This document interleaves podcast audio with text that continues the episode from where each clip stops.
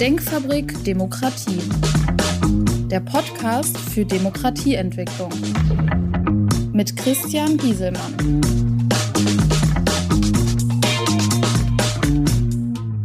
Hallo, dies ist der Podcast von Christian Gieselmann. In der letzten Podcast-Folge hatte ich mich damit auseinandergesetzt, wie der freiwillige Verzicht auf Geschäfte mit Russland aussehen könnte. In der heutigen Folge möchte ich über die Handelsbeziehungen mit Russland in einer möglichen Nachkriegsordnung sprechen.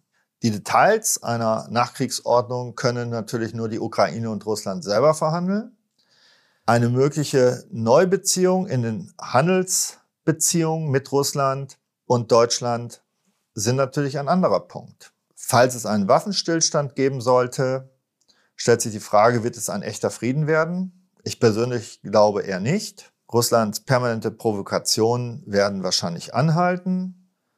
Eine richtige Normalität in den Handelsbeziehungen ist somit eigentlich praktisch unmöglich. Die Voraussetzung für eine vollständige Aufnahme der Handelsbeziehungen wäre ja ein echter Frieden, Aufhebung der staatlichen Sanktionen und natürlich auch eine gewisse Demokratisierung in Russland. Solange wird es sicherlich auch keine normalen Handelsbeziehungen geben. Jetzt werden viele sagen, ups, das ist aber schwierig für uns langfristig, weil wir vielleicht auf Güter aus Russland angewiesen sind, beziehungsweise den Markt Russland wieder bedienen möchten. Wie kann es in der Zwischenzeit weitergehen? Wie kann man Güter und Dienstleistungen austauschen? Ist das überhaupt notwendig unter diesen Bedingungen? Langfristig wird es sicherlich so sein, dass die beiden größten Staaten in Europa, auch mit dem größten Handelsvolumen von Russland werden wir als Deutsche sicherlich sein, auch wieder Handelsbeziehungen haben. Kurzfristig glaube ich persönlich da nicht dran. Es ist sicherlich Druck von allen Seiten da. Politiker aus den ostdeutschen Bundesländern glauben, dass es nicht ohne Russland geht. Hierzu müssten sich mal erklären, warum nicht, denn das ist bisher nicht dargelegt worden. Handwerker, auch wieder aus den neuen Bundesländern, glauben, dass die Rohstoffe billiger werden. Ich persönlich denke, dies ist nicht der Fall. Hier sind eher globale Entscheidungen und Wirkungen wichtiger. Das sind Förderquoten von der OPEC, Wechselkursverhältnis Dollar, Euro. Oder auch einfach, wie hoch sind die Lagerbestände in den Energiereserven. Die Energieversorger haben sicherlich Interesse, wieder günstig Erdgas aus Russland zu beziehen. Sicherlich möchte man wieder Nord Stream 2 und 1 öffnen. Dies hat sich allerdings erledigt mit der Sprengung der Pipelines. Und diese wieder herzustellen, ist wahrscheinlich technisch gar nicht umsetzbar. Eine Transformation in die CO2-freie Energiewirtschaft ist eigentlich auch nicht mehr umkehrbar. Und somit wird da sicherlich eine Beschleunigung eintreten, statt wieder günstig Energie aus Russland zu beziehen. Natürlich gibt es auch von kultureller Seite Druck, wieder die Beziehung zu normalisieren, menschliche Kontakte, kulturelle Städtepartnerschaften. Aber wie ist das möglich in einer Diktatur ohne echte Opposition? Andere EU-Länder haben auch Vorstellungen, ihre Handelsbeziehungen nicht so restriktiv zu handhaben, wie wir das hier tun.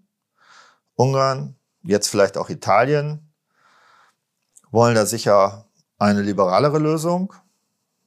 Dies wird sicherlich schwierig sein, intern in der EU da eine Linie zu finden. International lässt sich das Ganze sicherlich noch schwieriger umsetzen. Es gibt außerhalb der EU einige Länder, die führen weiterhin normale Handelsbeziehungen mit Russland. Hier könnten wir allerdings den Ländern Vorteile gewähren, die das nicht mehr so tun würden. Umgekehrt auch die Länder ein Stück boykottieren, die Russland Steueroasen und Oligarchen Unterschlupf gewähren. Ein anderer Punkt ist der Wiederaufbau der Ukraine. Die Kosten hierfür sind immens. Die ganze Infrastruktur in Teilen der Ukraine ist zerstört. Enorme Neubauten, Straßenbauten, Eisenbahnbauten müssen stattfinden. Auch die Wirtschaft selber müsste einen Schub bekommen, um Produkte zu haben, mit denen sie handeln können. Auch militärisch muss extrem viel aufgeräumt werden. riesige Minenfelder sind verlegt worden, die auch geräumt werden müssen. Und letztendlich muss die Ukraine auch weiterhin verteidigungsfähig bleiben. Dann stellt sich natürlich die Frage, wer soll das bezahlen? Die westliche Welt.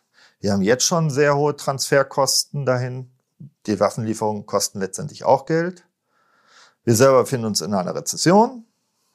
Eine Inflation, die dazu kommt, ist auch da. Dies ist finanzierungsmäßig gar nicht so einfach. Wird Russland die Reparationszahlung freiwillig tun? Ich denke eher nicht. Da stellt sich der Gedankengang, können wir unsere Handelsinteressen und den Wiederaufbau mit der Ukraine verbinden?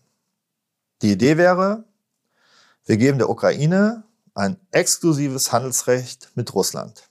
Hierdurch könnte man erreichen, dass die Ukraine keine schlechten Deals mit Russland machen muss, wenn es um den Frieden beziehungsweise um den Waffenstillstand geht. Wir hätten eine Kontrolle waffenfähiger Güter, weil alle Güter über die Ukraine laufen würden und die hätten schon ein eigenes Interesse daran, dass Russland keine waffenfähigen Güter erhalten würde. Die Ukraine hätte das Recht, Zölle zu erheben und diese Zölle auch selber zu optimieren. Das heißt, wenn die Zölle zu hoch sind, dann gibt es kein Volumen, weil es sich hindurch lohnt, für Russland die Waren zu importieren beziehungsweise für uns im Westen zu exportieren. Und wenn die Zölle zu niedrig sind, hat man auch keinen Zollertrag. Von deswegen gäbe es da eine selbstregulierende Wirkung.